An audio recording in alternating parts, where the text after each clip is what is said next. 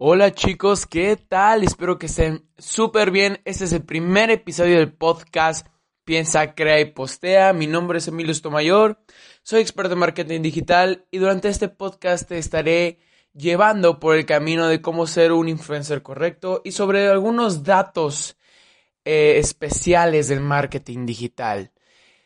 El día de hoy vamos a hablar de cómo iniciar el camino al ser influencer. Mucha gente eh, se pregunta cómo rayos le hago para que pueda yo empezar a generar ese impacto en la gente y empezar a crear un nicho que me siga, una comunidad. Bueno, eh, aquí te lo digo. Entonces, ¿cómo iniciar con algo en general? ¿No? Porque realmente no solo es el influencer, sino la gente eh, se, vuelve loca porque no sabe cómo iniciar algo. ¿No? Así tú vas a empezar a, tomar clases de baile, o sea, eh, en qué escuela lo vas a tomar, eh, qué camión vas a tomar, cómo te vas a ir. Desde eso es, es toda una planificación, una logística que se necesita hacer para poder cumplir tu objetivo. Y en el caso de ser influencer no es diferente. Sin embargo, tiene un poquito de eh, cosas extras que tienes que cumplir. El ser influencer eh, tiene diferentes factores. Te va a beneficiar, pero también te puede perjudicar en cualquier momento. Todo tiene sus pros y sus contras. Si bien el ser influencer te puede traer eh, que te regalen ropa, que, que te inclusive te puedan pagar, ¿no? que estás conocido en la calle, pero ¿qué tiene de, contras, no? Bueno, tu vida privada se vuelve pública, ¿no?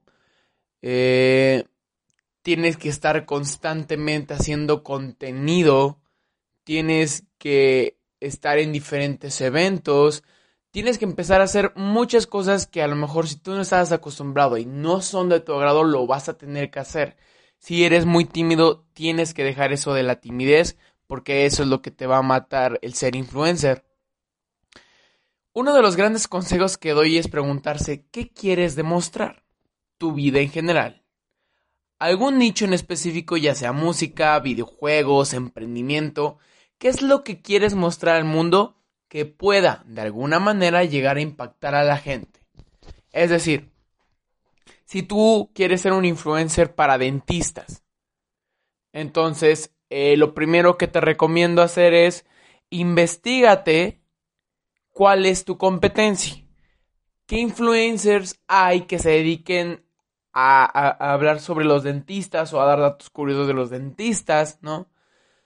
Una vez recopilando esos datos, hagas una estructura de lo que tú vas a mostrar y sobre todo, esto es algo que dejo bien en claro y es que tienes que encontrar un diferenciador, no hay de otra. Porque a lo mejor tú puedes subir el mismo contenido con, eh, que cualquier influencer. Pero si no tienes tu propia característica, entonces no vas a lograr algo alto, porque no te vas a lograr diferenciar de los demás.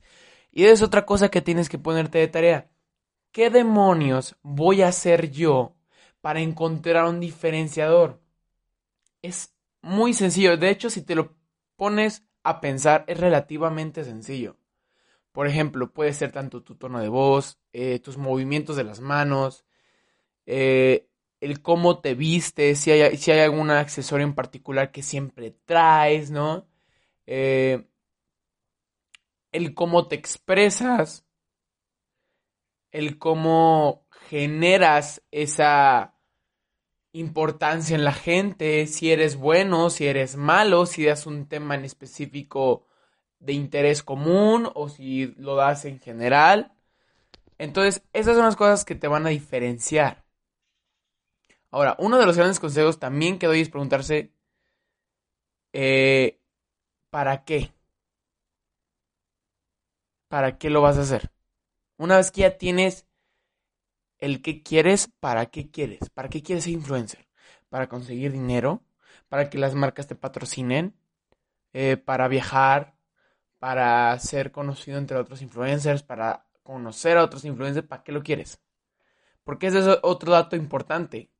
Si no sabes bien qué es lo que quieres, entonces no tienes un camino correcto de influencer, sino te vas a desperdigar por mil y un caminos. Otra, ¿en qué red social vas a empezar a brillar? ¿En cuál deseas empezar a ser conocido? Actualmente la que yo te recomiendo es empezar en Instagram. Pero te vas a estar preguntando, ¿por qué entonces Instagram si siempre hablas de TikTok? Para la gente que no me conoce, vayas a mi Instagram y hay un montón de memes, un montón de, de videos listados donde yo digo que TikTok es la red social número uno. Enseguida lo voy a decir por qué. Y bueno, la respuesta es sencilla. Y es que TikTok, a pesar de que tiene un alcance orgánico inmenso, y me atrevería a decir hermoso, es una red social que no cualquiera puede destacar ya que va yendo más enfocado a las risas. ¿Puedes intentar? Claro, claro que puedes. Pero si estás iniciando, lo que más te recomiendo es Instagram porque así vas construyendo una reputación, una, una marca personal sólida. Te lo voy a poner así.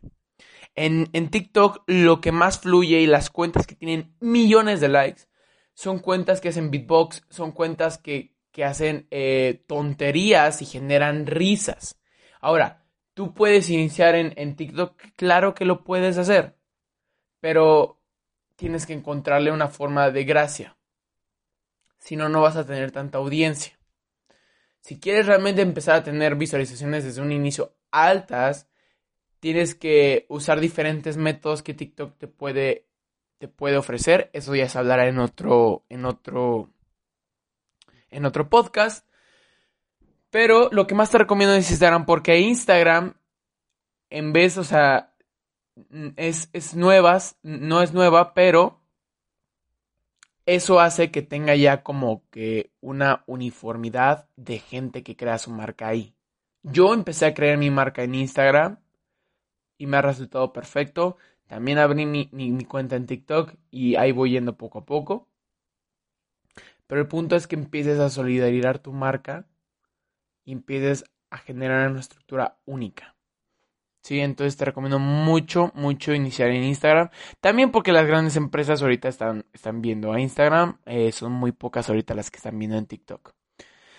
Una vez teniendo todo esto claro, es turno de la ejecución. Y es el, ¿qué demonio vas a empezar a publicar? Es algo en lo que mucha gente se atora y entra en un bloqueo creativo increíble porque en ese momento la mayoría piensa que hago diferente que ya no haya sido hecho antes. Eso es algo que también me preguntan, Emilio, ¿por qué rayos subo? ¿Cómo puedo ser creativo para subir algo diferente que la gente no haya visto aún? Es sencillo, o sea, un tip que doy es que te pongas cinco cosas enfrente. De hecho, tengo un video eh, dándote ese tip en mi Instagram. Si no me siguen, vayan. Eh, arroba mayor. El tip que doy es, pon cinco cosas enfrente de ti y empieza a encontrar similitud entre esos objetos y a lo que se va dirigido tu marca. Es decir, si tú tienes un, un café y eres dentista, entonces, ¿cuál es la relación entre el café y el dentista? Bueno, a lo mejor el café es que te deja caries o te lastima los dientes y entonces puedes empezar a jugar haciendo a lo mejor un meme. Tomar agua te hace bien para tus dientes, tomar café te hace mal para tus dientes. El punto es que vayas jugando poco a poco. Esto no es así de fácil cuando lo empiezas, tengo que decirlo, es difícil empezar a generar similitud. ¿Por qué? Porque es una práctica que nunca habías hecho antes, porque esta práctica lo hiciste pero de pequeño. Yo le llamo el pensar como un niño chiquito. Porque cuando éramos chamacos solíamos utilizar cualquier cosa y poníamos tanta creatividad que inclusive jugábamos con una pluma. O sea, jugábamos con una pluma y pensábamos que era un cohete o una nave espacial. Entonces, tienes que ir desbloqueando esa parte eh, infantil, ahora sí, como lo digo, eh, poco a poco para que eh, puedas llevarla al mundo real y ponerla acorde a las necesidades de tu audiencia, de tu comunidad y a las necesidades tuyas. Un tip eh, que he comentado en mi video todo es contenido. Son los de los cinco objetos. Como les acabo de decir, véanlo. Está muy bueno el video. Muy bueno, se los recomiendo. Y bueno, estas son tan solo algunas cosas que deben de tener en consideración si es que empiezan en el mundo del ser influencer. ¿Es agotador? Claro que es agotador. ¿Los frutos son buenos? Depende de qué tanto valor estés aportando a tu comunidad. Porque esa es otra. Una cosa es cantidad y otra cosa es calidad.